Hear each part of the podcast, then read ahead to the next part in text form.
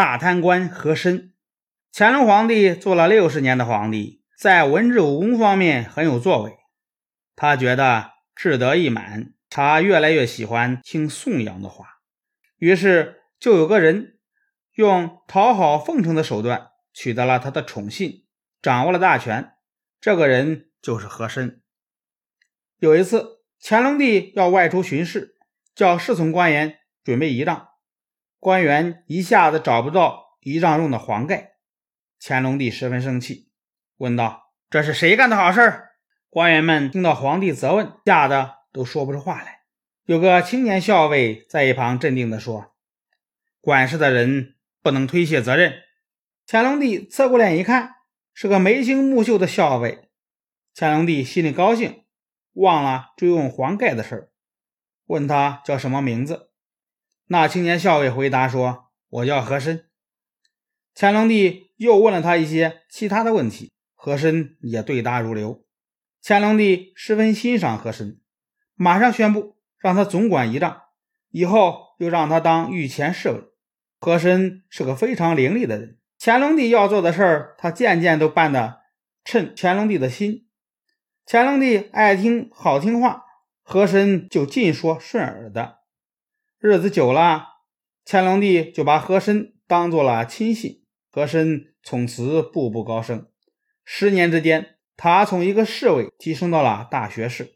后来，乾隆帝还把他的女儿和孝公主嫁给了和珅的儿子。和珅跟皇帝攀上了亲家，权势就更加显赫了。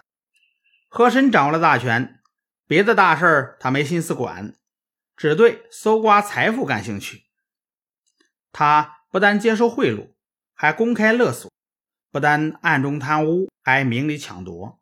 地方官员献给皇帝的贡品都要经过和珅的手，和珅先挑最精致稀罕的东西留给自己，挑剩下来的再送到宫里去。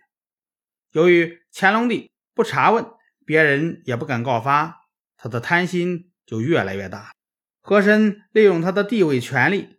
千方百计地搜刮财富，一些朝廷和地方官员摸透了他的脾气，就使劲搜刮珍贵的物品去讨好他。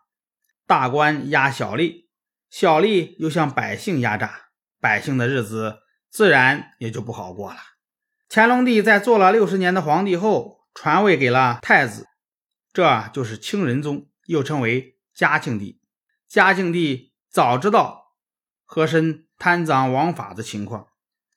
过了三年，等乾隆帝一死，嘉庆帝马上就把和珅逮捕起来，赐他自杀，并且派官员查抄他的家产。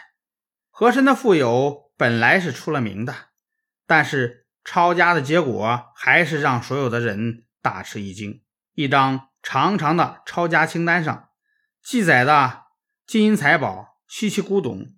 多的数不清，粗粗估算一下，大约值白银八亿两之多，抵得上朝廷十年的收入。后来那些查抄出来的大批财宝，都让嘉庆帝派人运到宫里去了。于是民间就有人编了两句顺口溜：“和珅跌倒，嘉庆吃饱。”